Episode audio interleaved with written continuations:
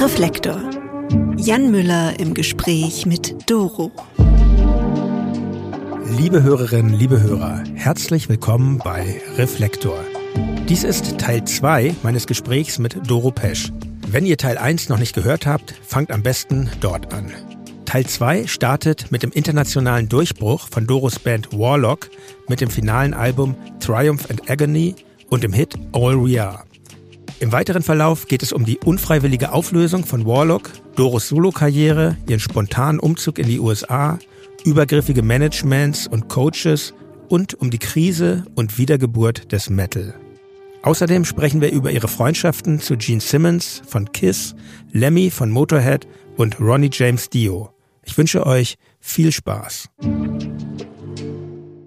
Wir gehen jetzt nochmal zurück zu diesem, ja, erfolgreichsten, ikonischsten und äh, letzten Warlock-Album, Triumph and Agony. Ähm, also ja, das war ja schon dann nochmal so der richtige große ja. äh, Durchbruch. Auch in Amerika, ähm, das war, ja. Ja, und es gibt da auch drauf du sprachst dich schon an, diese beiden riesigen Hits, die immer noch, glaube ich, immer auf deiner Live-Setlist sind, ja, ähm, ja. für immer.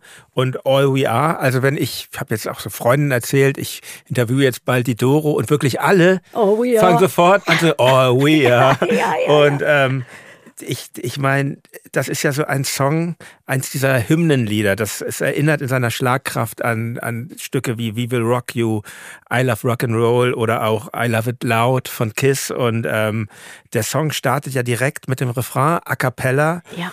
Äh, der eher ein Schlachtruf ist. All we are, all we are, we are, we are all, all we need. Das wiederholt sich dann mit Drums und Chor und dann setzt die Gitarre ein und dann geht es erst in die Strophe.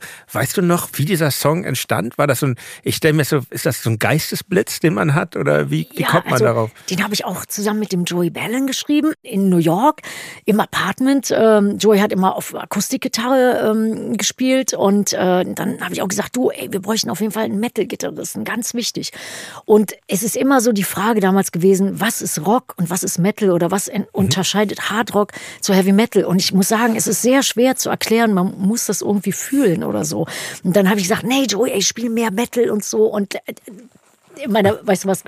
Ich, ich bringe dir Metal-Gitarristen. Das war dann ein Freund von ihm. Und auf jeden Fall haben wir dann diesen Song geschrieben auf der Akustikgitarre und die Melodie ist ja ganz simpel.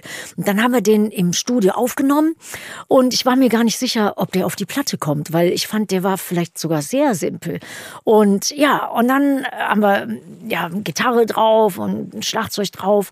Und dann habe ich gesagt, Joey, ich bin ein Riesenfan von Accept. Die haben so geile Chöre. Damals, das war auch eines meiner Lieblingsbands. Auch eine deutsche Band, oder? Auch eine deutsche ja. Band, mhm. ja, ja, ja. Also es gab damals ja ganz wenig deutsche Bands, aber Accept, ja. äh, die waren auch eines der wichtigsten ja. Metal-Bands. Achso, ich wollte dich nicht unterbrechen. Ich habe hab nur gerade hab laut gedacht. Nein, ja. das, das äh, stimmt, absolut.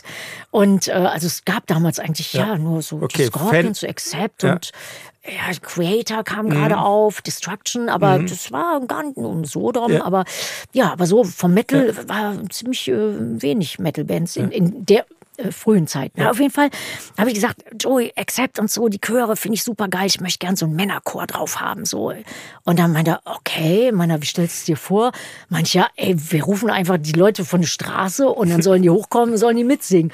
Und das geht. In Amerika geht das. In Deutschland wäre das glaube ich, ein Problem. Mhm. Aber in Amerika, wenn du sagst, ey, wollt ihr hier beim Film mitspielen oder bei Platte mitsingen? Ey, die, ja, geil, wir kommen. Und dann der Gitarrist, das war der Tommy, der hat dann alle seine Kumpels angerufen, da kamen noch Kumpels ins Studio. Und auf jeden Fall hatten wir dann da viele Leute, vielleicht so, weiß nicht, so 25 oder mhm. sowas. Ja, und dann äh, war ich da mit dem Tontechniker in dem Raum und die anderen waren im Aufnahmeraum und dann haben die gesungen und dann merkte man, boah, oh we are, oh we are ist es das sollte die erste Single sein, das könnte echt so, so, ein kleiner Hit werden. Und da hat man erst gemerkt, ey, die Magic, die Power, die darüber kommt, die Leute, die haben mitgesorgt am Spieß, die Köpfe hochrot, weißt du, so, so nass geschwitzt und dann gegrölt und es war so geil. Die haben es gleich gefühlt, sozusagen. Ja, ja, ja, mhm. ja. Und, und das war auch so ein Gemeinschaftsding. Und dann haben wir das Video gemacht in L.A., im L.A. River Basin, wo das Video ist ja auch so Terminator geil, 2 aufgenommen wurde. Ja, es ist ein schönes Video. Ich glaube, da sind 100 Leute rumgelaufen, so 100 ja. Komparsen. Ich weiß gar nicht. Also damals waren die Videos manchmal teurer als die ganze Plattenproduktion mhm. zusammen.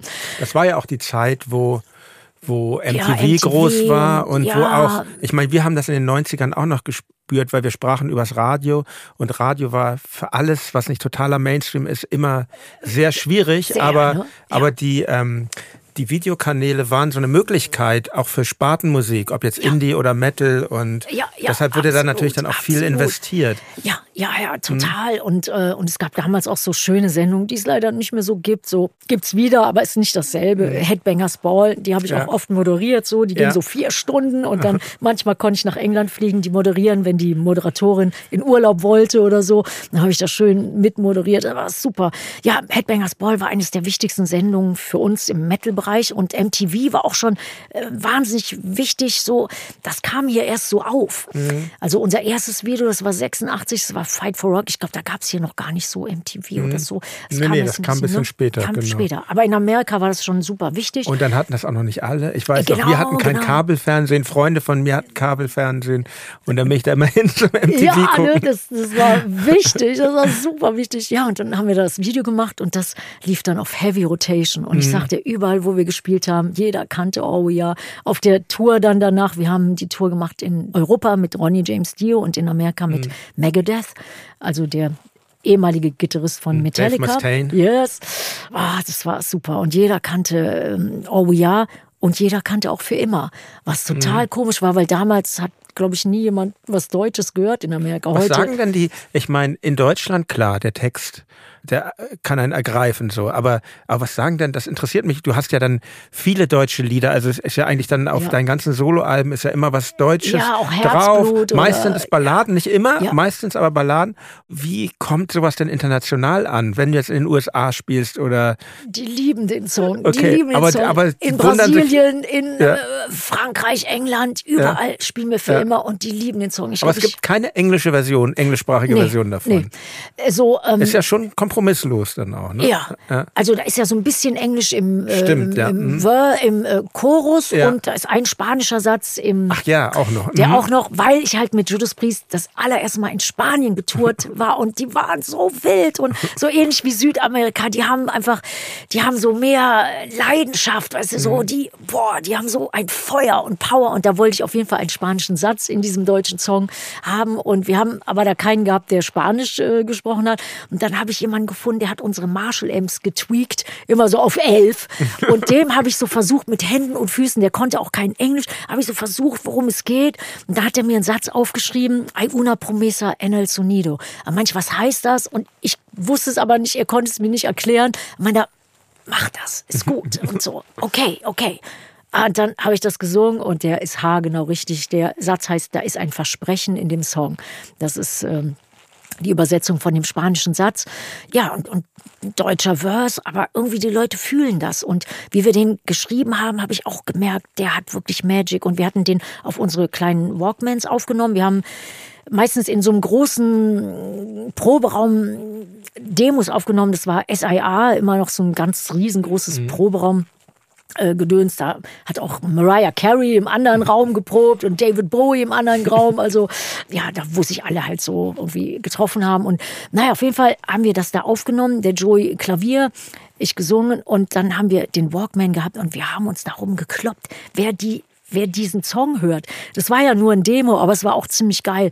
Und dann haben wir abgemacht, okay, du darfst ihn jetzt zweimal hören, ich dann dreimal, du dann einmal, ich dann einmal, du dann dreimal, du dann viermal, die ganze Nacht. Und wir haben nur für immer gehört. Mhm. Und auch der Joey, der Amerikaner war, der damals kein Deutsch konnte, später dann schon. Der ist sogar auch nach Deutschland gekommen. Der ist von der Phonogramm nach Deutschland geholt worden, um hier Sachen zu produzieren, weil die Platte so so erfolgreich wurde und so. Und ich glaube, der ist dann auch bei der EMI gewesen. Auf jeden Fall, die haben den dann nach Deutschland geholt, weil das so gut geklappt hat. Ja, und dann äh, war dieser Song, den haben wir dann richtig aufgenommen. Der hat übrigens acht Schlagzeuger verschlissen. Acht Drummer haben drauf gespielt, weil ich wollte das halt so, ja, so, so deutsch steif haben, so mhm. Soldier-mäßig. Und die Amis, die haben ja eher so, weißt du, nee, nee, die haben ja zu viel, weißt du, so Groove und so, ja. ne? Und dann zu viel Swagger, würde man sagen. Ja, und ich wollte es aber deutsch haben, so dieses Snare und so. Ja, und dann haben wir acht Drummer verschlissen und so. Und die sind wahrscheinlich alle. Kannst du da auch sehr streng sein, wenn du eine gewisse Vorstellung Ey. hast? Ja, ich bin immer ganz, ganz total lieb und nett und freundlich, aber ich muss das dann durchsetzen. Wenn ich um eine Sache kämpfen muss, dann, ey, dann bis zum bitteren Ende. Ja, ja. Aber ja. immer, also ruhig, so ruhig. Ja. Und ja, und wir haben das dann gemacht. Und, und wir hatten auch einen ganz tollen Tontechniker, der ist dann später zu Jim Steinman gegangen, der hat die ganzen Meatloaf-Sachen mhm. gemacht. Der war ein ganz junger Typ da. Aber in New York haben sich damals alle getroffen. Viel, viel Verrückte, aber auch viele, viele Talentierte. Naja, und dann ist der eine Drama raus und dann meinte ich, ja, war ganz gut, aber können wir morgen nochmal einen neuen Drama haben. Oh, es war ein Kampf. Es hat auch Cosi Paul drauf gespielt auf dieser legendären Platte, der legendäre Drama. Vielleicht mhm. kennen viele noch legendäre Drama. Ja, auf jeden Fall haben wir das dann gemacht und da habe ich aber auch das erste Mal wieder das Gefühl gehabt, ich bin befreit. Da war kein Druck mehr da, weil keiner wusste, was wir da machen. Wir hatten drei Demos gemacht und dann ist der Plattenfirmenchef von der Phonogram, es war damals der Louis Spielmann, der übrigens auch aus der Schweiz kam, ist rübergeflogen, weil unser Alex Grob hat den angerufen und gesagt, du, hier passiert was, da ist was ganz Geiles in der Mache. Der rübergeflogen, hat sich drei Demos angehört. Wir haben im Powerstation Studio aufgenommen. Es war damals das größte und schönste und beste Studio. Nicht das schönste, das mhm. teuerste, aber nicht das schönste. Man merkte gar nicht, dass das so ein exklusives Studio, aber ja. das hatte wirklich, haben viele tolle Leute aufgenommen. Und es war ein Top-Studio. Ja, da haben wir die Demos aufgenommen. Und da hat der Plattenfirmenboss gesagt, meine, ey, du, das ist das Geilste, was du je gemacht hast. Du bleibst da und der ist der Produzent. Und das war der Joey Bellen, auch ein mhm. ganz junger Typ. Ja, und dann haben wir diese Platte gemacht und da konnte ich mich wieder so richtig austoben. Da habe ich auch so einen Support gekriegt von allen, auch vom Tontechniker, vom Produzenten, von den ja, von den Musikern und äh, da war auch nicht mehr so ein Druck da, weil die haben uns einfach machen lassen und das war geil und das macht, glaube ich, auch diesen riesen Erfolg dieser Platte aus, dass man einfach alles machen konnte und so. Und dann, wenn ich zum Beispiel laut rumgeschrien habe, gesungen habe und so, dann alle, boah, es ist geil, ey, mach weiter so, noch mehr, noch mehr. Und, und in Deutschland, da wurde man dann schon sehr so bei der Tour Stil, wurde man, ja, so, da wurden die Zügel angezogen mhm. und da, da konnte ich mich austoben. Und dann ich ist die meine, es gibt einen, ich finde, in dem Song All We Are gibt es einen, einen schönen, schönen Satz, weil ähm, es wirkt ja eigentlich erstmal, wenn man sich das Cover anguckt und so mit den Warlock da drauf und äh, dieses, dieser Conan der Barbar-Style, ja, genau, das ja hat. Genau, so, ne? genau, das, das wirkt ja alles, angesagt. wirkt ja alles sehr martialisch und die Texte auch teilweise, aber äh, in der zweiten Strophe von All We Are singst du Let's build a playground on this battlefield. Und yes. das finde ich eigentlich ganz schön, so dass es ja. das Spielerische, ja. was, was diese Seite hat. Und, ja. und ich muss ja sagen, und ist auch ein Song für Toleranz. Also im ersten äh, Verse ist schon There's beauty in the heart of a beast, fear behind the eyes of a thief. Ja, das war, ja, das ist eigentlich so ein tolerant, Toleranz-Song, ja. Und, und ich finde ja, du bist ja mehrfach im in einer Sendung Ich lieb die, aber das gilt als Trash-TV. Du bist ja mehrfach im ZDF-Fernsehgarten aufgetreten, auch mit All We Are. Und ich finde, ähm, so ein guter Song, äh, dem kann auch so ein Format nichts anhaben, oder? Oder wie das siehst stimmt, du das? Das stimmt, ja. Ich war zuerst Oder wurdest du sicher. angefeindet? Ich meine, Metal ist ja schon noch irgendwie eine Subkultur. Ja, ja. Also es war schon ein zweischneidiges Schwert, muss ich sagen. Aber äh, ja, dann war das halt so, neue Platte war wieder am Start und die Promoter geben sich ja immer so Mühe, dass man irgendwas kriegt. Und also ich muss sagen, im Rock und Metal ist es sehr, sehr schwer, mhm. irgendwie auch Fernsehen zu kriegen und so. Und ja, und dann auf einmal kam Fernsehgarten und dann dachte ich, oh, ich weiß nicht. Und dann haben die aber gesagt, da ist aber eine Rocksendung. Und da ist, waren dann nur Rockbands da.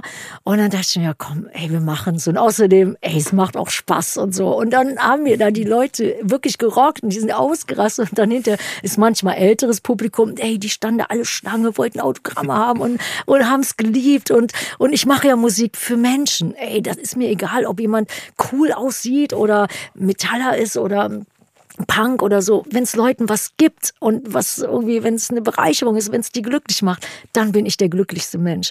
Und, und viele, viele Leute, die haben es so geliebt und ja, ich habe es jetzt schon ein paar Mal gemacht und es war immer geil. Und, und kann so ein, kann so ein Playback-Auftritt, kann das mit einem richtigen Konzert konkurrieren oder ist das einfach ein anderes Genre? Ja, also ein richtiges Konzert ist natürlich ein richtiges Konzert, kann man jetzt nicht vergleichen, mhm. aber manchmal machen wir auch Halbplayback und so. Ich singe sehr, sehr gern live. Mhm. Meistens kann ich das besser als wie wie äh, Playback, muss ich sagen. Mhm. Also mhm. Halbplayback ist bei mir immer besser, aber ey, macht Spaß. Und weißt du, und ich bin auch da, um, um auch selber Spaß zu haben. Und ey, ich, manchmal so außergewöhnliche Sachen, das ist, das ist, das bringt einem auch irgendwie was und man lernt auch voll nette Leute kennen.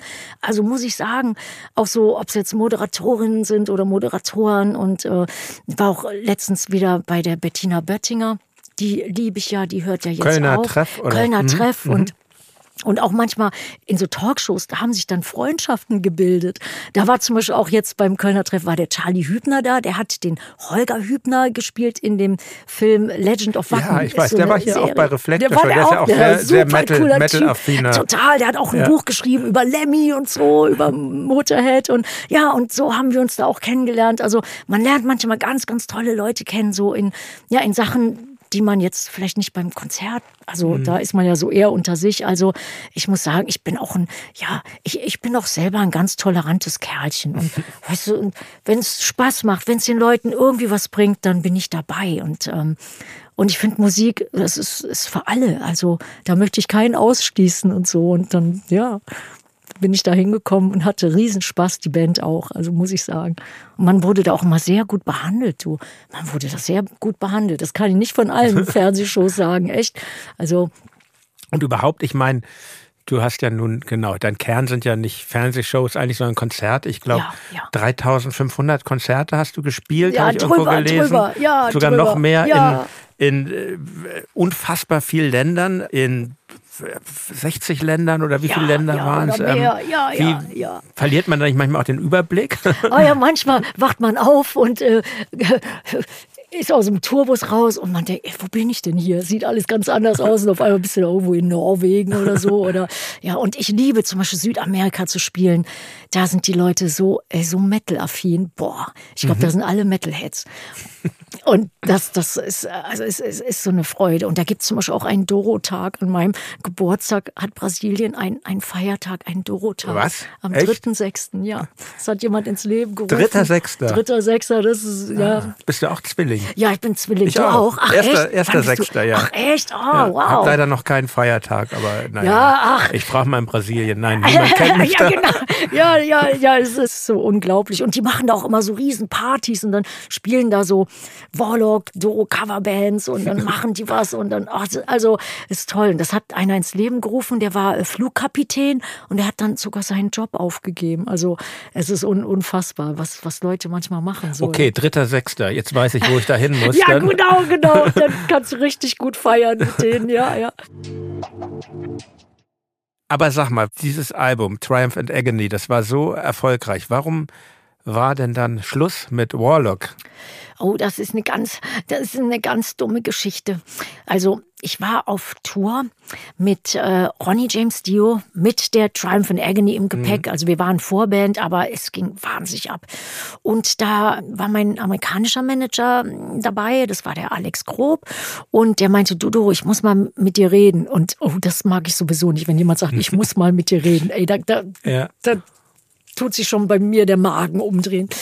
Naja, auf jeden Fall, äh, manche, ja, was ist denn? Weil es war riesig erfolgreich, die Platte ging ab, man merkte sofort, die hat Feuer gefangen, also man merkte das in jedem Konzert, gerade Oh Ja und für immer, das waren die Hits und dann meint die Plattenfirma, ah ja, für immer, da muss jetzt ein Video her und eine Single und so. Mhm. Und dachte ich mir, aber ihr wolltet das doch nicht. Doch, doch, natürlich. Und äh, hinterher hat es wieder keiner ähm, ne, gewusst, aber die Platte kam sogar siebenmal raus, für immer. Also als mhm. Single und Video haben wir dann in Louisiana gemacht, in New Orleans und Baton Rouge, war super. Aber auf jeden Fall waren wir auf dieser Tour. Alex meinte, du, ich muss kurz mit dir reden und so. Und dann meinte ich, ja, okay, was ist es denn? Was kann es denn sein? Und dann meinte er, ja, der deutsche Manager, den gibt's nicht mehr, der ist nicht mehr da. Und dann meinte ich, wie, wie, wieso? Ja, der ist in die Türkei abgehauen. Äh, was? Äh, das war doch unser bester Freund auch. Und dann meinte ich, das glaube ich nicht, das kann ich mir gar nicht vorstellen. Naja, auf jeden Fall, aber wir waren ja auf Tour und äh, ja, damals kein Cellphone, kein Computer. Man konnte einen wirklich nicht finden in der Türkei. Es gab auch nie eine Aussprache, was total schade war. Und dann dachte ich mir, wieso? Und ja, und ja, der ist, der ist weg. Und dann dachte ich mir, scheiße. Und ähm, der war aber auch der Merchandiser und so. Und, und damals in den 80ern, da wurde unheimlich viel T-Shirts und Merchandising verkauft und so. Ne? Mhm. Gute Einnahmequelle. Ich Gute weiß aber, Metal, Metal-Shirts immer teuer, und, Ey, aber total, die ne? Fans wollten es haben. Ja, und ich weiß noch, wir waren Nummer zwei. Nummer eins war entweder Metallica, Warlock und Maiden oder Maiden, Warlock, Metallica. Irgendwie sowas. Auf jeden Fall, viele Leute hatten auch unsere Eltern angerufen und haben gesagt, da stimmt irgendwas nicht und so. Mhm. Weil die Fans oder Freunde haben immer die ganzen T-Shirts alle gepackt und so. Und das war ja. ein Riesending. Naja, und dann, genau, dann war es auch so, dass der Alex meinte, der Produzent, der Joey Bellen, sollte mal nach Deutschland fliegen, um, um sich das mal anzugucken, da so, wie das deutsche Management so ist. Ja, und dann kam er zurück und dann meinte er, ey, sag mal, seid ihr Pink Floyd? Und dann, wieso? Und Pink Floyd war damals eines der allergrößten Bands. Ja, wieso? Mhm. Ja, es sieht so aus, als ob ihr Pink Floyd seid, weil der deutsche Manager hat in Hamburg eine riesen Villa. Es ist alles super teuer. Äh, und da was wie? Der ist in Hamburg, was? Und okay, also von Düsseldorf nach Hamburg. Und naja, auf jeden Fall war da irgendwas komisch. Ich weiß nicht bis zum heutigen Tage, was da komisch war, aber äh, kann man sich ja schon irgendwie denken. Naja, und dann ist der weg gewesen, der Manager. Und äh, ja, dann war Kohle weg sowieso. Das hat mich nie interessiert. Aber er also, hatte Rechte oder, oder was war dann das Problem? Oder? Das böse Erwachen kam ja danach. Also es ja. war mir egal, dass der jetzt weg war, weil wir waren ja. so auf so einer Erfolgswelle mit der Triumph in England mhm. Touren. Dann ging die Tour sofort weiter in Amerika mit Megadeth. Ich glaube, wir waren ein Jahr auf Tour straight. Mhm. Naja, ja, und dann habe ich die zweite Platte angefangen. Das war die Force Majeure und das sollte ja der Nach Folger von der Triumph and Agony, von der Warlock-Platte Triumph mhm. and Agony sein. Als Warlock auch. Als Warlock, mhm. auf jeden Fall, auf jeden Fall. Ja, und dann auf einmal kam das böse Erwachen. Damals der Manager hatte auch unsere ganzen Passports gehabt und so und hat gesagt, ja, er muss ja einen zweiten Passport haben, um Flüge zu buchen und sowas alles. Wir dachten, ja, okay, wir haben ihn voll vertraut, ne? Mhm. Und dann auf einmal, äh, ja, dann wurden wir vor Gericht gezogen und, äh, und der hat dann die Namensrechte für sich beansprucht. Und dann dachte ich mir, ey, der spinnt ja. Erstmal war der überhaupt nicht dabei, wo wir uns gebildet haben. Der hat nichts mit dem Namen mhm. zu tun und so. Ich hatte auch damals das Logo gemacht, weil ich ja Typograf war. Das habe ich also in meiner Ach, er Firma hat sich die gesagt. selber eigenständig gesichert. Also, also zuerst, also Betrug. Es quasi. war Betrug. Es war. Betrug, mhm. aber wir sind dann vor Gericht gegangen. Und dann habe ich da rumgeschrien, habe mich so aufgeregt und so. Und der Richter äh, hat gesagt, nee, ist hier schwarz auf weiß. Da hat er das nicht auf uns alle eingetragen, sondern nur auf sich selber. Mhm. Und es war totaler Betrug. Und dann wollte man, wollte man dann nochmal dagegen klagen. Aber wenn man dann nochmal dagegen klagt, muss man erstmal, ich glaube, damals waren es so 25.000 Mark am Tisch legen. Also äh, so in Revision gehen, das ist gar nicht mhm. so einfach. Und, mhm. und der hatte ja auch unsere ganze Kohle. Wir hatten überhaupt keine Kohle, das zu machen. Und dann habe ich gedacht, gut, das wird sich schon aufklären. Ich mache das trotzdem. Wir machen trotzdem mhm. unseren Warlog, wir machen die Tour. Ja, und dann wurde es aber ganz hart. Dann kriegte man sofort einstweilige Verfügung, wenn man nur einmal einen Poster sieht mit Warlog, dann 50.000 Mark Strafe und so, Konventionalstrafe. Und dann dachte ich mir, ey, ja, das müssen wir klären. Und wir konnten es aber nie klären, weil der war halt in der Türkei ging nicht zu klären und ja, und dann hat mich das 20 Jahre gebraucht, um die Namensrechte wiederzukriegen. Und jetzt, jetzt hast du sie Namens wieder. Ja, Mhm. Ich habe sie wieder und darf auch unter dem Namen Warlock auftreten oder was machen. Aber jetzt ist es halt 20 Jahre später. Und das ist natürlich so junge Leute, die kennen uns vielleicht gar nicht mehr von mhm. damals. Der Name mhm. Warlock ist vielleicht, weiß ich nicht, kennt man vielleicht vom Hören sagen oder von seinem älteren Bruder oder von den Eltern oder sowas. Ne? Ja, ja, auf jeden Fall, das war, das war ein ganz bitteres Erwachen, weil ich mochte den auch so gern. Der war eigentlich super. Also aber so es war, Manager. aber so, du hast dich dann entschlossen, unter unter Doro. Ist dein Doro, ist das ein Bandname? Ist das einfach nur dein ja, Vorname? Was ist das? war dann ein Bandname, aber ich wollte dann, ja, ich wollte das eigentlich gar nicht. Ich wollte auch nie eine Solo-Karriere machen. Das mhm. war mir total, war nie mein Plan. Und dann haben sich aber alle zusammengesetzt, so Manager, Plattenfonds, haben gesagt, ey, neuen Bandnamen, nee, das geht nicht, weil wir haben Warlock aufgebaut und so. Und dann, mhm. ja, nenn es Doro, vielleicht können die Leute das äh, am ehesten mit assoziieren und so. Ja, nicht mehr. Gut, dann machen wir eine Platte unter Doro plus Warlock. Sind ein paar so. mehr geworden. Ja, ne? ja, und dann mussten wir sofort den Aufnäher, Auf, Aufkleber wieder abtun. Ne? Da stand noch Warlock drauf, das musste äh. dann aber sofort wieder verschwinden. Ja, und dann dachte ich mir, ja, komm, in zwei Jahren ist alles geklärt und es hat sich leider nie geklärt. Und der Manager ist auch gestorben. Irgendwann habe ich einen Anruf bekommen von einem ähm, Journalisten, ja. Der hat den Artshock, Artshock Magazin war ein ganz renommiertes, ist immer noch ein ganz renommiertes Metal Magazin. Das ist der Metal Mike und der hat mich angerufen eines Tages meinte, Doro, weißt du was? Meinte, nee, was denn? Dein Manager ist vergiftet worden. Und der lebt nicht mehr. Ich weiß nicht, ob es stimmt, aber der lebt nicht mehr. So hat sich das nie aufgeklärt. Und ja, das war total doof. Menschlich gibt, fand ich das ja. halt noch schlimmer, weil ich mochte den sehr ja. gern und ja, es, und ich hätte das gern geklärt. Ja. Es gibt so viele von diesen Geschichten, weil man fängt ja, man hat ja als Musikerin, als Musiker nicht den Fokus auf dieser geschäftlichen mhm. Seite. Und wenn es dann, wenn der Erfolg kommt, wird das. Dann drehen alle durch. Ja, ja, ja. So war es da auch, weil am Anfang der war total cool. Ich mochte den so gern. Wir haben auch übrigens unsere erste Promotour da nach Ungarn gemacht. Das war derselbe mhm. und so. Ja, und ach, der war eigentlich, ich fand, ich mochte den gern. Aber ja, manche Leute, die, die kommen dann wirklich auf, ähm, auf, auf den falschen Pfad und so. Und ja, wenn so, wenn, wenn Leute so ein bisschen Geld sehen, ey, da, ich glaube, mhm. da, da drehen wirklich viele Leute durch und dann, ja, ja, und da muss man halt Aber halt gucken. Und ich wollte ja immer Musik weitermachen. Ist ja, du bist klar, eben ne? nicht durchgedreht, du bist bei der Stange geblieben. Ja, und beim ja. ersten ersten Album unter Doro, Force Majeure, was mich äh, auch erstaunt hat, was ich auch mutig fand wieder. Das Album startet mit dem Song A Whiter Shade of Pale, ja.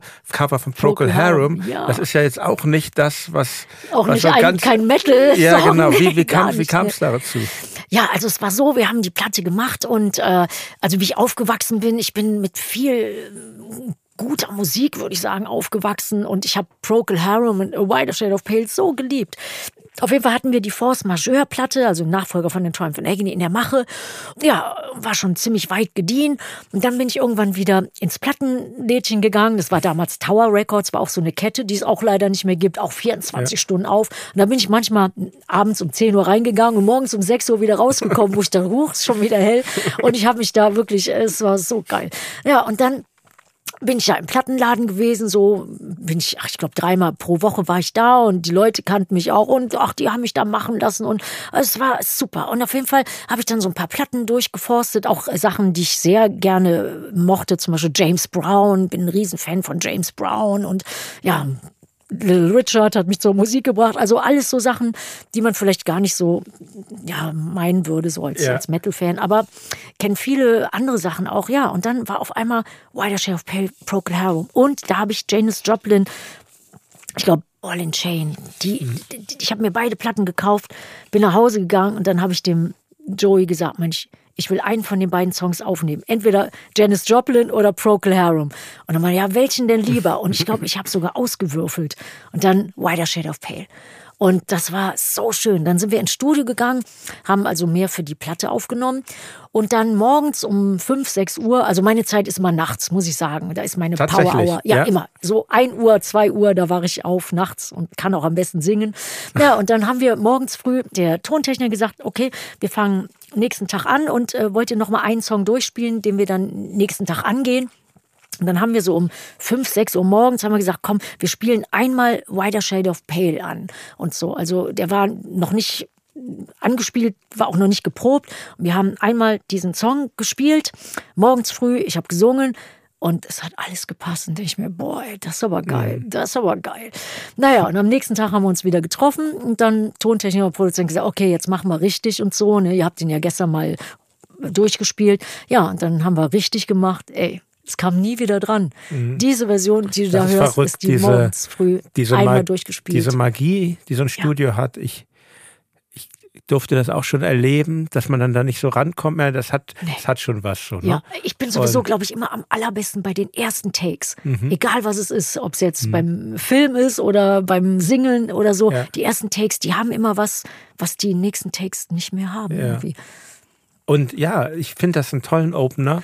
Und ja, das war natürlich auch kritisch, eh. oh, weil es ja auch kein richtiger Metal-Song und es ist ja, ja aber gerade das, ich finde das, ich finde das eigentlich immer schön, wenn so Grenzen überschritten werden. Ich habe mich da jetzt, als ich mich jetzt zur Vorbereitung auch ähm, mir dein Werk angehört habe, hat mich das auch dann immer besonders interessiert, wo du mal so rausgegangen bist aus dem aus dem Kern. Also die anderen Sachen natürlich auch toll, aber zum Beispiel, so. zum Beispiel, ähm, so es gibt ein Album Tina Turner Cover auch von dir, Not ja. City Limits. Ja. Das ist ja auf diesem Album mit den Cover-Songs, ne? Ja. wenn ich das richtig sehe. Da gibt es ein Lied, das wollte ich hier gerne erwähnen in, bei, bei Reflektor, ähm, dass ich wirklich ganz besonders finde. Von dir geschrieben, kein Cover, New York City Blues. Ja. Und ähm, ja. das ist ja fast ein wenig versteckt. Der letzte Track auf dem Album, ein, ein Blues-Song. Ähm, ja. Habe ich selber ist geschrieben, das, selber aufgenommen in meinem Wohnzimmer in Manhattan. Aber es wirkt so, als käme es so ganz tief aus dir. Also, Absolut, das stimmt ist auch. das, was machst du dann mal? Kannst du dir nicht vorstellen, mal so ein Blues-Album zu machen, oder? Ach, ähm, ja, ich habe ein paar Blues-Songs. Einer hieß Last Day of My Life und der andere mhm. hieß ähm, Getting Nowhere Without You.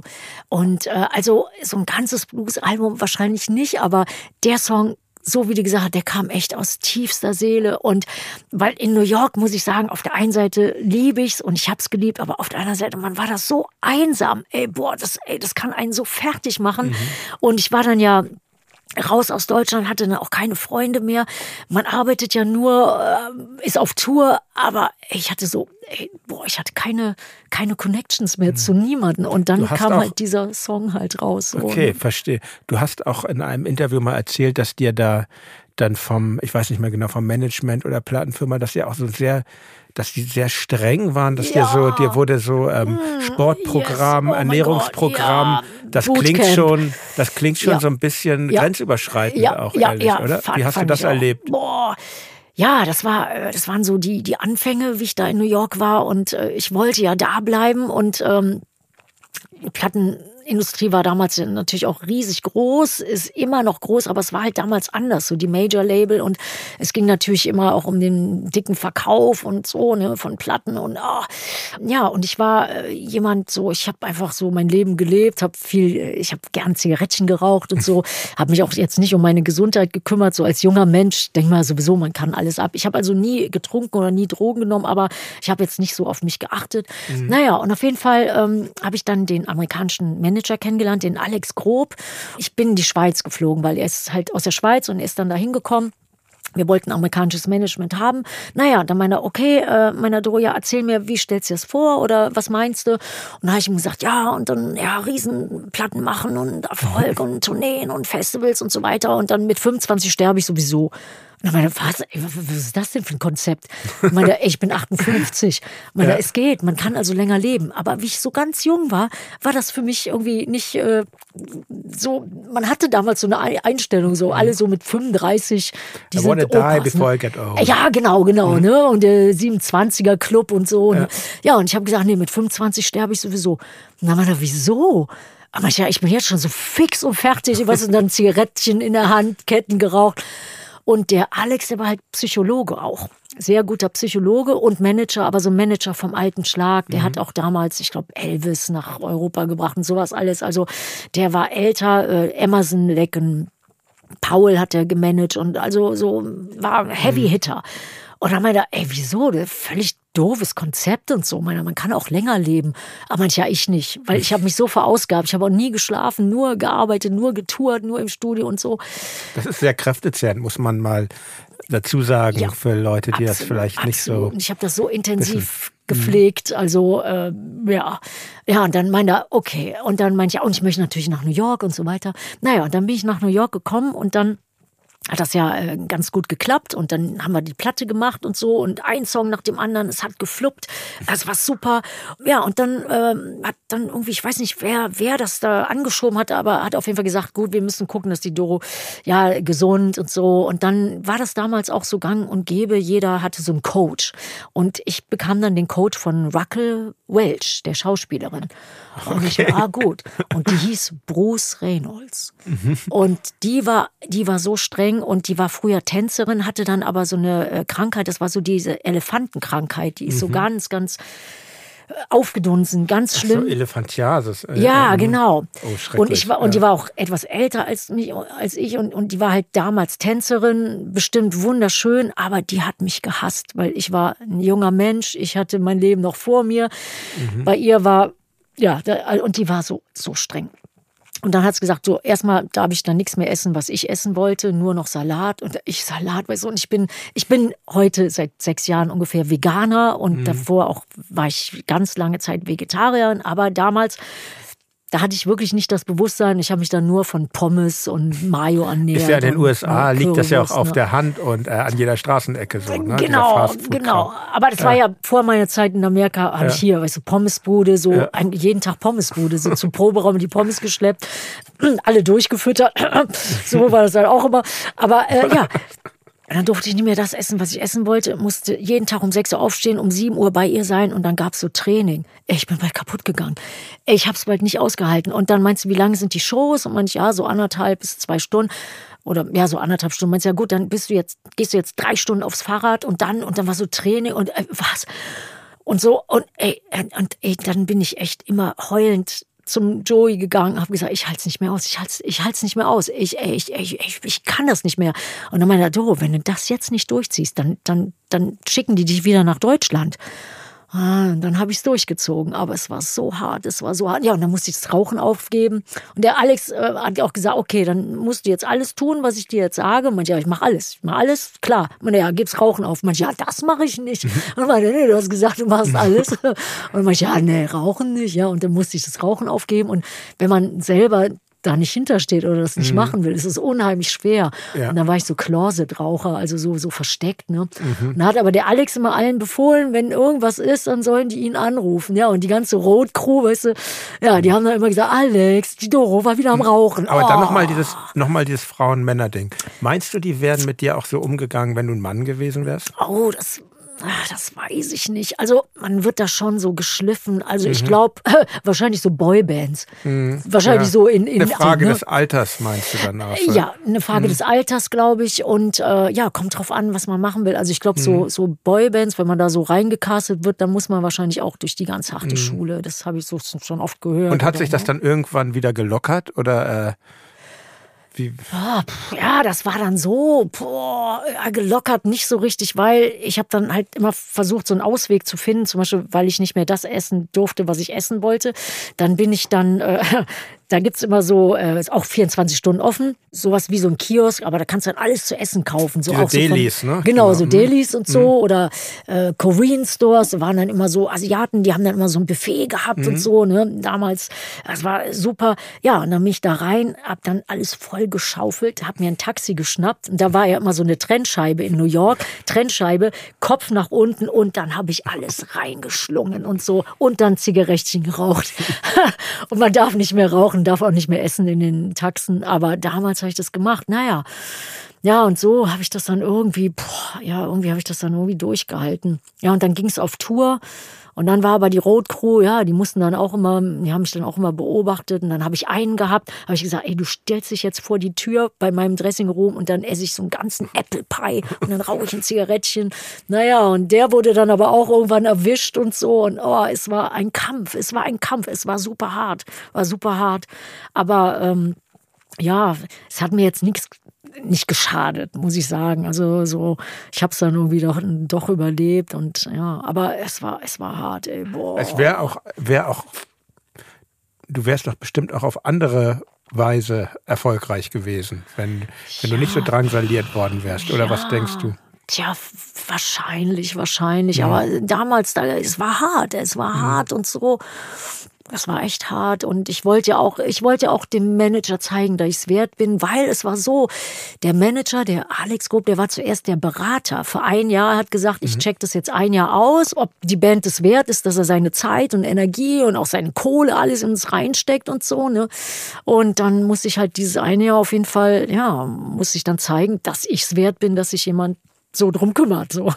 Ja, du warst es wert. Und 1990 erschien Dein nächstes Album, selbst betitelt und produziert von Gene Simmons. Ja. Ähm, ich muss dazu sagen, äh, ich bin ein riesiger Kiss-Fan, ich sagte es ja schon. Und für alle, die es nicht wissen, Gene Simmons, Bassist und einer der Sänger von Kiss. Ich habe sie jetzt hier letztens in Berlin wieder live gesehen. Abschiedstour, leider. Und ja. ich muss sagen, für mich immer noch das Allerbeste. Für mich ein ja. Antidepressivum, ein Heilmittel, Ey, diese Band. Und ähm, oh, du, so froh, du warst ja auch Kiss-Fan, oder? Ja, total. Wie ich aufgewachsen bin und wie wir auch unsere erste Band gebildet haben. Der eine hatte ACDC tätowiert also natürlich selbst tätowiert, und der andere Kiss.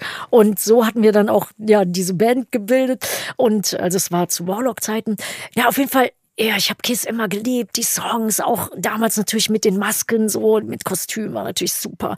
Ja, und dann irgendwann hatte das wohl so ein Veranstalter so spitz gekriegt und ich war in LA und dann habe ich einen Anruf gekriegt und derjenige meinte, du Doro, ich habe gehört, du bist Kiss-Fan, stimmt das? Und dann meinte ich, ja, total, riesen Kiss-Fan. Und dann meinte er, hast du Lust, die anzusagen? Und dann meinte ich, was? Bei den legendären Monsters of Rock Festivals in äh, Deutschland was hast du denn gesagt? The hottest band in the world? Ja, sowas ähnliches. Ja. ja, ich war so aufgeregt. Oh Gott, ich weiß gar nicht mehr, was ich gesagt habe. Es ist auch irgendwo auf Film ja. und so. Und, ja, Aber es ist doch immer diese super. klassische Kiss-Ansage. Ladies and Gentlemen, ja, the hottest genau. band in the world. Ja, irgendwie Kiss. so, ne? So, ja. was ähnliches habe ich, glaube ich, gesagt. Ja, und dann habe ich gesagt, ja, ich bin riesen Kiss-Fan, mache ich. Dann bin ich rübergeflogen und da habe ich Kiss das erste Mal kennengelernt. Und dann äh, war ich da so im Zelt. Es wurde besprochen, wie das alles gemacht wird und so und so. Und auf einmal, es war so ein Catering-Zelt, Riesenzelt. Es war aber sehr dunkel da drin, gab so nicht viel Licht. Und auf einmal hörte ich jemand singen, oh we are, oh we are, we are, we are all. Und dann, wir drehten uns alle um, so wir waren in so einem Grüppchen so, Plattenfirma und so was. Ne? Und dann äh, kein, kein gesehen. Dann ging es wieder los, wenn wir weiter gequatscht haben. Oh, we are. Ich mehr, da will uns doch jemand veräppeln. Wir wieder geguckt, nix. Ja, und auf einmal sehen wir Gene Simmons. Gene Simmons kam aus dem Dunkeln, hat sich gerade am Buffet so irgendwie was geholt. Ja, und dann hey Doro, und dann, ja, ich bin Gene Simmons. Und meinte, ja, ich weiß. Und meinte, ich bin die Doro, ich sage euch gleich an, von Warlock. Und dann meinte, ja, ich weiß, ich kenne die Band. Weil die haben uns auch angesagt bei Headbangers Ball. Oh mhm. ja, wurde ja immer gehostet, manchmal von so Bands ja. oder so. Und Oh ja, wurde angesagt von Gene Simmons und Paul Stanley von Kiss. Das war auch unglaublich. Naja, auf jeden Fall habe ich die dann angesagt und so und das war das allererste Mal, dass ich die gesehen habe. Ja, und dann habe ich so den Gedanken weitergesponnen. Ich war dann wieder in Manhattan und habe dann meinem Manager gesagt, Mensch, du, ähm, ich möchte dem Gene Simmons gern eine Geburtstagskarte schreiben, weil der hat zwei Tage später Geburtstag als mein Papa. Und ich habe meinen Papa so geliebt, also der war mir so viel wert. Naja, und dann meinte der Alex, meine, ey, jetzt spinn doch nicht rum, da haben die doch keine Zeit für und so. Aber meinte, ja, ja, ich dachte, vielleicht kann man ja auch mal was zusammen machen. Und meine so, vergiss es, vergiss es, es ist Kiss und so und, und ver, vergiss es. Und na, dann ich mir, ja, ich wollte ja nur mal fragen, so ich mit meinem jugendlichen Leichtsinn dachte mir, ja, vielleicht kann man was zusammen machen. Und dann, nee, also es ist auch so eine Band von so einem, von so einer Größe, von so einem Status, du, da kommst du nicht dran, ist klar. Ne? Ja, manche, ja, okay. Ja gut, dann habe ich den Gedanken wieder verworfen. Eines Tages, morgens früh ging das Telefon, was bei mir sehr untypisch ist, weil ich immer so bis mittags schlafe, weil ich immer die ganze Nacht arbeite. Und dann äh, war der Alex am Telefon, der meinte, do, treff mich, Parker Meridian Hotel. Und dann meinte ich, okay, wieso? Meine, ja, da ist jemand, der möchte dich treffen. Und dann dachte ich mir, ah, bestimmt jemand aus Deutschland oder so, so alte Bekannte oder irgendwie sowas. Na, und dann äh, meinte ich, okay, meine, aber jetzt nicht lang duschen, nicht Make-up, du springst sofort ins Taxi und äh, ich äh, stelle mich vors Hotel und ich hol dich ab. Okay, ich ins Taxi und so, habe mich auch wirklich nicht geduscht, kein Make-up, was für Frau, ich mache mal gern Make-up und so, ich fühle mich ja total unwohl, wenn ich kein Make-up drauf habe, aber auf jeden Fall ich dahin und ich dachte mir, er ist irgendwie Kumpel von Deutschland oder so. Naja, und dann treffe ich den Alex vor dem Hotel, Parker Meridian Hotel, da haben damals alle Rockstars und Filmproduzenten, alles hat da gewohnt, das war so das Inn-Hotel meine ich, okay, Alex, jetzt sag mir aber, wer es ist, bevor wir reingehen. An meiner Gene Simmons. Da meine ich, ey, du bist ja wohl nicht, äh, du hast es mir nicht gesagt, aber nein und so. Unf unfair eigentlich. Ey, total, total. Und dann, ja, und dann meine, ja, der wartet da auf dich. Und wahrscheinlich hatte Alex was gesagt, weil wenn ich Make-up und dusche, dann dauert das dann Stunden. Und dann, ja, aber auf jeden Fall, es war eine Riesenüberraschung. Und da habe ich gesagt, Alex, ey, und mein Herz ist mir in die Hose gefallen. Und dann sind wir dreimal um den Block gelaufen. Dreimal um den Block, weil ich habe mir nicht getraut reinzugehen. Ist ja groß, ein Block in New York. Riesig, riesig. Und ich mit meinen hohen Schuhen. Oh mein Gott. Naja, dann nach dreimal meinte Alex, bist du jetzt fertig? Meinst du, wir können reingehen? Wir dürfen den nicht warten lassen wir reingegangen ins Hotel. Gene Simmons saß in der Lobby. Ja, und dann war der total nett, sehr gentle, äh, sehr so soft spoken. Er hat mich gefragt, was möchtest du denn, was stellst du denn vor mit der neuen Platte? Ich habe gehört, du willst eine neue Platte machen. Dann habe ich ihm gesagt, ja, Sound, wieso und so, Songs so und so und so. Manche, ja, vielleicht kann man was zusammen machen, so ein Song. Aber meine, weißt du was, Doro, das können wir ja mal ausprobieren. Wenn es nicht klappt, hat keiner was davon gewusst. Dann hatten wir einfach Spaß zusammen und dann ist es das. Naja, und dann ist er jeden Tag in mein Apartment gekommen und dann haben wir Songs zusammengeschrieben. Und damals ohne Cellphone, manchmal habe ich dann auf meinem Anrufbeantworter war Gene Simmons meinte, Hi, Doro, it's Gene Simmons. I'm around the corner, ich komme gleich. Okay. Zweiter Anruf, Hi, this is Gene Simmons. Äh, wie war jetzt nochmal ganz genau die Straße und die Hausnummer? Dritter Anruf. Hi, this is Gene Simmons. Ich weiß nicht mehr, wo ich bin. Ich weiß nicht mehr, wie ich dich finde. Und und dann ging das so zehnmal weiter und dann von, von dem Riesen, also ist ja der Demon auf der Bühne, mhm. Gene Simmons der malt sich ja so an wie den Demon und auf einmal so von dem Riesen Demon so irgendwie so, hey Doro, ich bin hier lost, ich weiß nicht, ich bin hier irgendwo in der Arme Village. Mann. Ja, und dann bin ich rumgelaufen in der Village und hab den Gene Simmons dann gesucht und so und ja, und so haben wir jeden Tag Songs geschrieben und dann irgendwann haben wir die Platte in LA aufgenommen, wo Kiss die Platte Hot in the Shade aufgenommen haben. Und es war ein Traum. Und Gene Simmons war eines der besten Produzenten, die ich jemals hatte. Sehr intelligent. Das wollte ich fragen, weil es ist ja manchmal auch, ähm, man kann ja auch enttäuscht sein, wenn man seine Idole ja, trifft, ganz, oder? Ja, ganz das Gegenteil. Also mhm. Gene hat sich so eine Mühe gegeben. Der war so, ähm, so lieb und, und auch so, ja, hat sich so bemüht. Und dann, ähm, wo eben zu deiner Frage, ob ich mal eine Bluesplatte machen möchte, dem Gene habe ich dann meine Demos vorgespielt. Und dann hat er gesagt, hast du denn schon mal einen Blues gesungen oder kennst du dich aus im Blues? Und er meinte, ja, nur so ein bisschen und so. Und dann hat er mir alle möglichen Namen gesagt und so. Und dann meinte ich, ja, kenne ich jetzt nicht, kenne jetzt Etta James und so. Ja, meiner, weißt du was, das werden wir ändern. Am nächsten Tag hat er 50 LPs mitgebracht, ein Stack voll CDs und meine, okay, Doro, das hörst du dir jetzt alles an und wir gehen in Konzerte und dann sehen wir mal weiter, ob du deinen ersten Blues singen kannst. Ja, und dann sind wir in Konzerte gegangen, zum Beispiel Etta James mhm. und äh, Dr. John in so einer kleinen Spelunke, mhm. weiß ich noch. Ja, und dann dachte ich mir, boah, und er meinte, ich möchte nicht, dass du nur eine geile Platte hast, ich möchte auch, dass du was lernst. Und ich habe ganz viel von dem gelernt. Und der war ja früher Lehrer, mhm. deswegen, der hatte das unheimlich gut drauf. Unglaublich eigentlich, dass der mal ja, Lehrer war. Ja, ja, ja, ja, ja, aber ja, und so kam die Platte zustande und die kam 1990 raus und es war ein, ein Traum auch, ja. Ich finde ja, man, man, man hört dieser Platte auch so ein bisschen diesen Kiss-Spirit an. Hört man, ja, ja, Und, ja, ja, ja. Er hat ähm, auch viele Songs dafür geschrieben. Mhm. Hat viele Songs dafür Und ein, geschrieben. ein Kiss-Cover ist auch drauf, ne? Ja, Von, Only vom, You.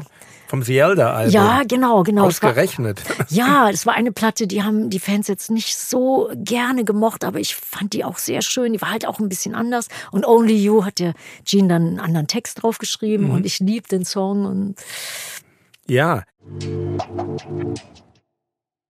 Dann kamen ja die 90er Jahre und die 90er Jahre waren nicht leicht für den Metal, würde ich nein, mal sagen. Es, es gibt einen Satz in dem beeindruckenden Film The Wrestler. Ich weiß nicht, hast du den gesehen? Ja, mit, ja, ja. Mit, mit ähm, Mickey Rourke. Mickey Rourke, der spielt den abgehalfterten Wrestler Randy Robinson. Und dieser Randy Robinson sagt ähm, folgenden Satz in dem Film, habe ich mir mal rausgeschrieben die 80er, das waren die besten. Bis diese Cobain-Schwuchtel kam und alles kaputt gemacht hat. Wie hast du Grunge erlebt? Wow, Mann, ich habe den Film gesehen, das muss ich mir nochmal angucken. Den Satz habe ich verpasst. Weil, wenn ich Fernsehen gucke oder Filme gucke, dann, dann geht auch immer das Telefon und so und ich verpasse dann immer so gute Sachen. Also ich muss sagen, ich habe das ähnlich äh, erlebt. Ich bin ähm, 1991 nach Nashville gegangen um eine Platte dazu machen. Das war die True Heart, übrigens eines meiner absoluten Lieblingsplatten. Es ist keine Metal-Platte, aber es hat die wunderschönsten Storytelling. Balladen und äh, ja, und da bin ich jeden Tag mit dem Leihwagen gefahren, immer Radio angemacht und auf einmal merkte ich, ey, im Radio, da kommt gar nicht mehr so normal Rock und Metal. Das war auf einmal alles so anders und ich mir, das ist ja komisch, komisch. Gibt ja tolle Radiosender in den USA. Ja, ja, eine ganz ja. viel, auch ganz viele Metal-Sender, mhm. die es ja in Europa oder in Deutschland gar nicht so, so diese gibt. Ne? Spartensender. Ja, ja, ja, in jeder ne? Stadt, in jeder ja. Stadt und in jeder Universität. Jede mhm. Universität hat einen mhm. Metal-Sender. Naja, dann immer Radio gehören. Ich mir, ist ja komisch, ist ja komisch. Und aber die Platte, die ich gemacht hatte, die Tour die war sowieso ganz anders und äh, hatte jetzt nicht so viel Metal-Einflüsse und war wunder wunderschön. Habe ich mit einem ganz tollen Songschreiber zusammengeschrieben. Also meine mhm. Lieblingssongs habe ich mit dem Gary Scruggs zusammengeschrieben. Das ist der Sohn von Earl Scruggs, ein Fiddlespieler, ganz mhm. berühmter. Mhm. Und habe auch wirklich Nashville geliebt. Da war ich dann 16 Jahre, bin dann immer dahin gegangen, eigentlich nur um mit dem Gary zu schreiben. Ja. Und die Platte musste ich dann abliefern bei der Plattenfirma. Und äh, ja, und dann haben alle gesagt, und was denkst du, was wäre so die Single oder was könnte man irgendwie so auskoppeln und was Video und ich hatte schon alles in meinem Kopf, ja, voll von mir again und das und das und so. Ja, und dann äh, meinte ist die denn so grunge, ne? Und dann meinte ich, nee, also die ist jetzt gar nicht grunge. Meinte sie, aber doch ein bisschen grunge, ne? Und dann meinte ich, nein, also, äh, also ich, ich fühle keinen Grunge, das ist überhaupt kein Grunge, aber die Platte ist der Wahnsinn. Und dann meinte oh, oh, und da habe ich schon gemerkt, oh, das könnte ein Problem geben. Die kamen dann überall raus, aber in Amerika nicht, weil es kein Grunge war. Und dann dachte ich mir, das ist so ein, echt, dann habe ich die zweite Platte gemacht. Ähm, das war die Angels Never Die, auch in Amerika gemacht. Wir haben alle Platten immer nur in Amerika gemacht. Das hatte sich erst vor ein paar Jahren wieder geändert. Die hieß Angels Never Die, hatte auch wunderschöne, auch einen Blues drauf, einen schönen deutschen Song drauf, der heißt Alles ist gut. Der war ganz hoch in den Charts. Ja. Eigentlich hatte ich das ironisch gemeint, dass gar nicht alles gut ist. Und dann kamen aber alle Leute immer zu mir an und haben gesagt, ach du, das ist so schön, dass endlich mal jemand sagt, alles ist gut.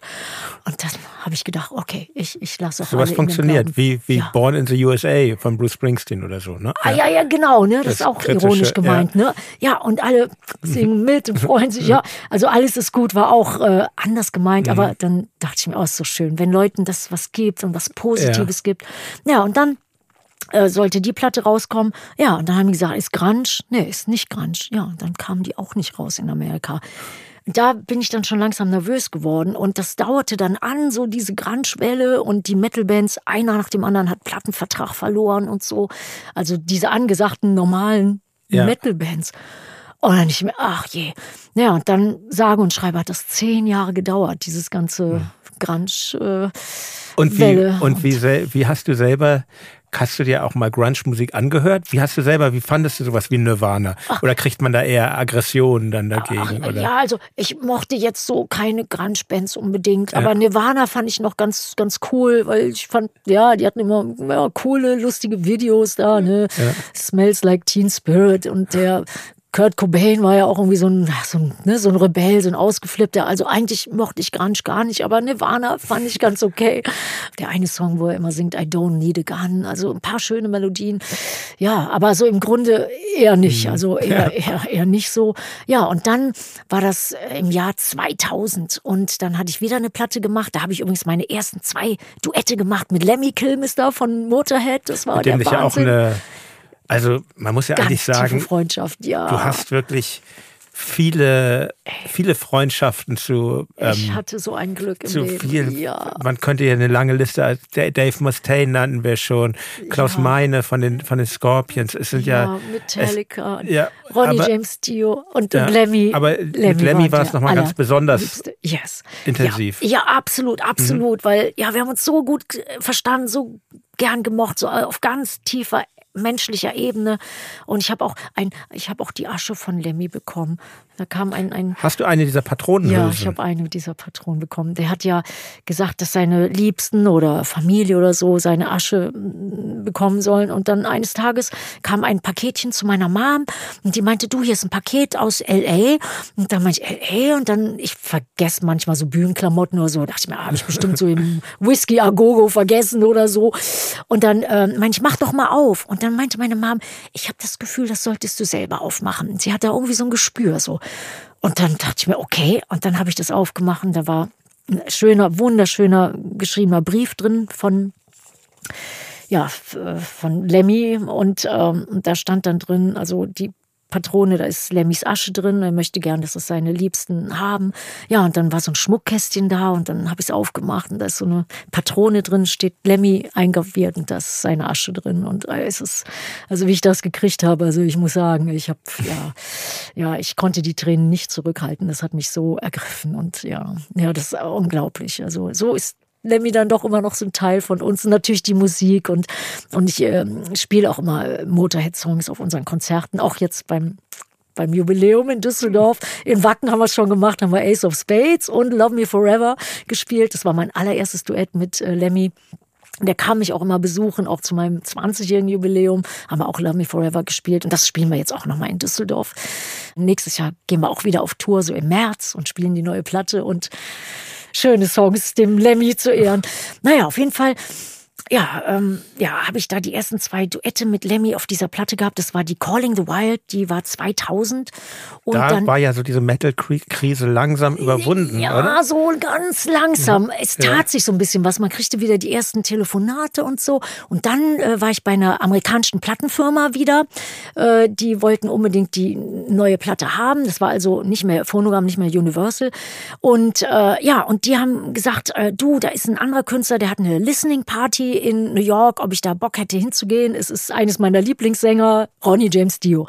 Und meinte ich, oh super. Und dann bin ich da mit dem Plattentypen äh, da hingegangen. Die war noch sehr cool. Ja, und dann war ich, ähm, habe ich dem Ronnie gesagt, die Platte klingt super, die neue. Und dann meinte er, ah, da freue ich mich. Und meiner Doro, ich wollte immer sagen, deine Version von Egypt, The Chains Are On, ist es also ein Ronnie James Dio Song. Das gefällt mir so gut. Ich habe den so oft im Radio gespielt. Ich liebe die Version. Und da habe ich gedacht, oh, ist das schön zu hören, wie so ein Ritterschlag, so von deinem absoluten Hero, das zu hören. Und meinte, ich liebe den Song, hast du super gemacht. Naja, und auf jeden Fall war ich ganz überglücklich, habe dann diese Platte fertig gemacht, die Calling the Wild. Und äh, die ist sehr schön geworden. Und dann äh, war es so, ich hatte Interviews gegeben, so für die, um die Platte zu promoten. Und da war eine Radiostation in Amerika, KNAC, die ist leider nur noch online, aber früher, mhm. das war die wichtigste Radiostation so in Amerika.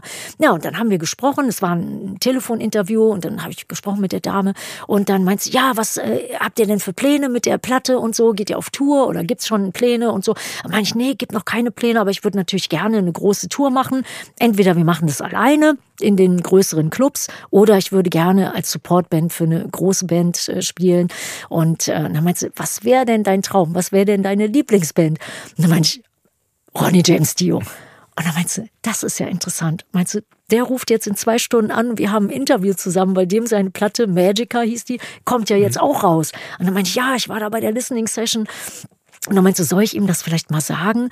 Und dann meinte ich, okay, warum nicht? Ich habe nichts zu verlieren. Ja, ja, sag's ihm. Und dann drei Monate später waren wir zusammen auf Tour und es war eines der schönsten Tourneen. Und dann war es so, dass die Leute gesagt haben, ja, Grunge ist so groß und, und Metal, das will doch keiner hören und die Clubs, da kommt doch keiner. Und dann meinte ich, ich mache die Tour, auf jeden Fall. Und dann äh, habe ich eine von meinen Lebensversicherungen aufgegeben, um die Tour zu machen, weil es ist wahnsinnig teuer. Tourbus, Roadcrew, ja. Band.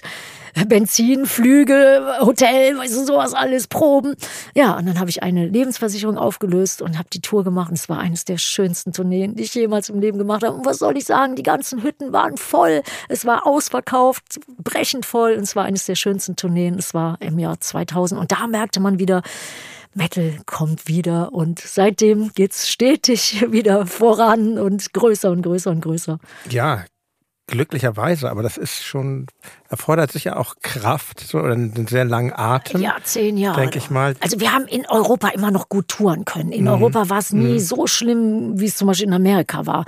Weil die Industrie in Amerika, wenn die einmal die Kanonen auf ein Act setzen oder auf eine Richtung setzen, dann geht nichts mehr woanders.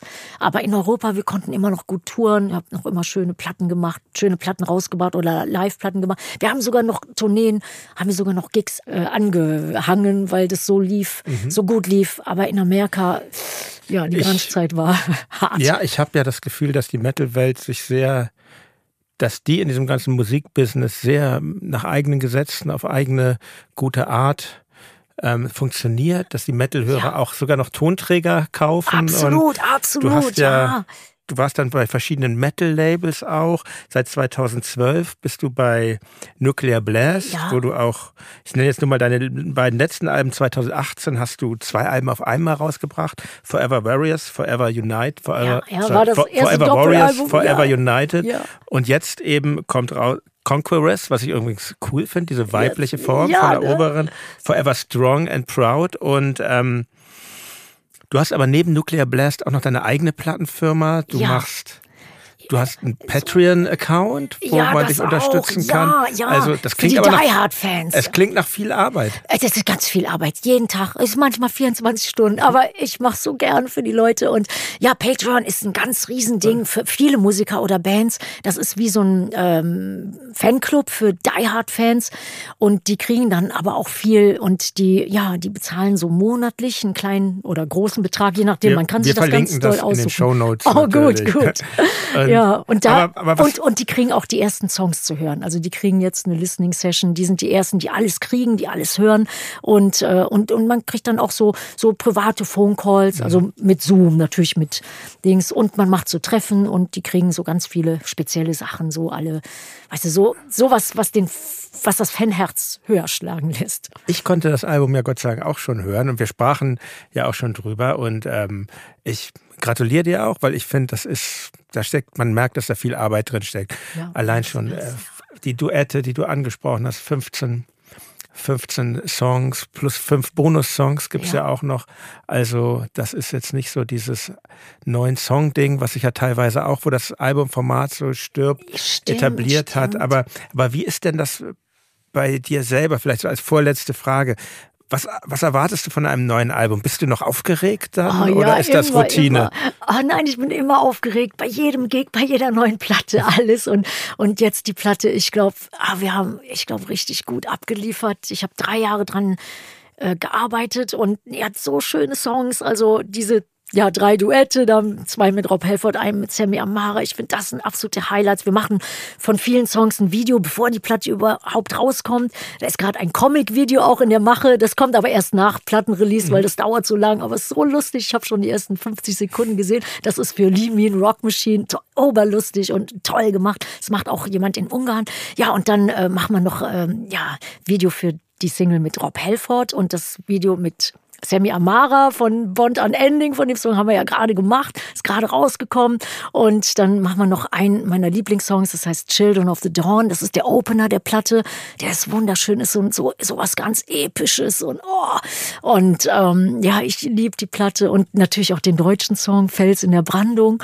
Das ist auch ein wunderschöner Song. Und ähm, ja, und ich glaube, Leute, die zum Beispiel unsere deutschen Songs lieben, wie Herzblut oder Für immer oder Freunde fürs Leben oder Alles ist gut, die werden den bestimmt auch lieben und ja, und, und ich bin ganz, ganz happy und ich glaube, die Fans werden es lieben. Ich habe immer die Erfahrung gemacht, wenn ich total für was brenne und total begeistert bin, dann, dann ja, wirkt sich das auch irgendwie so auf, auf, auf den Hörer aus, dann finden die Fans das genauso geil. Also, und wenn man irgendwie so, ja, so 0815 denkt, dann, dann auch. Also, wenn ich manchmal mhm. dachte, so Songs so, wenn, ja, so, wenn andere gesagt haben, oh, das war super geil, der Song, der muss die Single werden. Und ich dachte, oh, ich weiß nicht, okay. Und dann alle sagen, ja, ist aber gut. Und dann, ja, aber dann habe ich auch immer das Gefühl gehabt, die Fans haben das auch nicht so, so begeistert aufgenommen. Ja, das glaube ich auf jeden Fall, ja, ne? dass man das schon man, man spürt dass das. man selber dran glauben muss. Absolut, absolut. Ne? Man muss, man, ja. ja, wenn man da mit Leidenschaft und so viel Liebe und Herz, dann weiß ich, die Fans werden das auch so spüren und das auch so empfinden. Also Leidenschaft, lieber Herz, das ist vielleicht auch meine letzte Frage. Da musst du jetzt spontan sein. Ja. Hast du, wir haben so eine begleitende Playlist, äh, Streaming-Playlist hier bei Reflektor und wo eh auch die Musik ähm, drin, wo ihr die hören könnt, die Hörerinnen und Hörer, die Musik, über die wir hier gesprochen haben.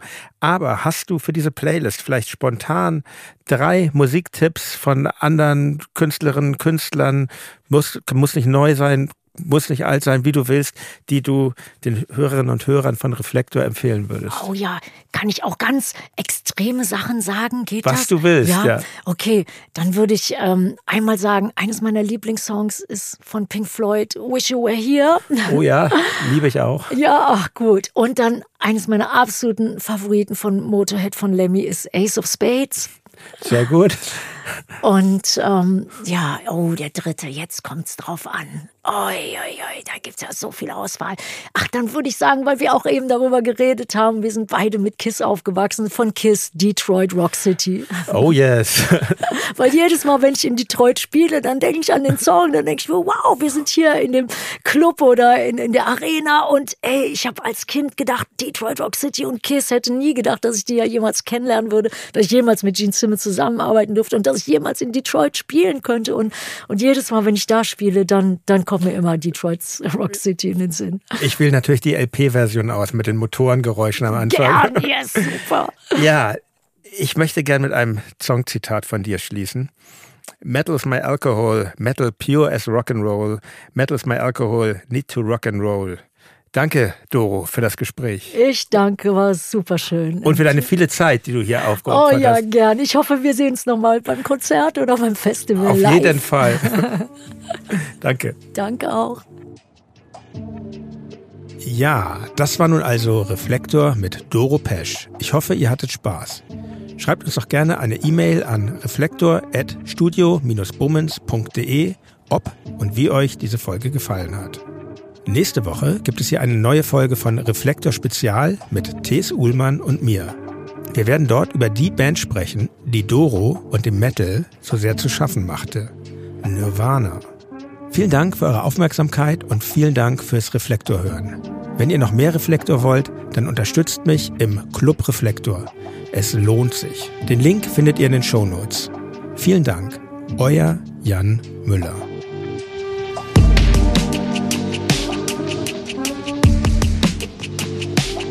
Reflektor ist eine Produktion von Studio Bummens. Neue Folgen gibt es jeden Freitag. Wenn ihr Feedback oder Fragen habt, schreibt uns an reflektor.studio-bummens.de. Und wenn euch diese Folge gefallen hat, freuen wir uns, wenn ihr sie an eure Freundinnen und Freunde weiterempfehlt.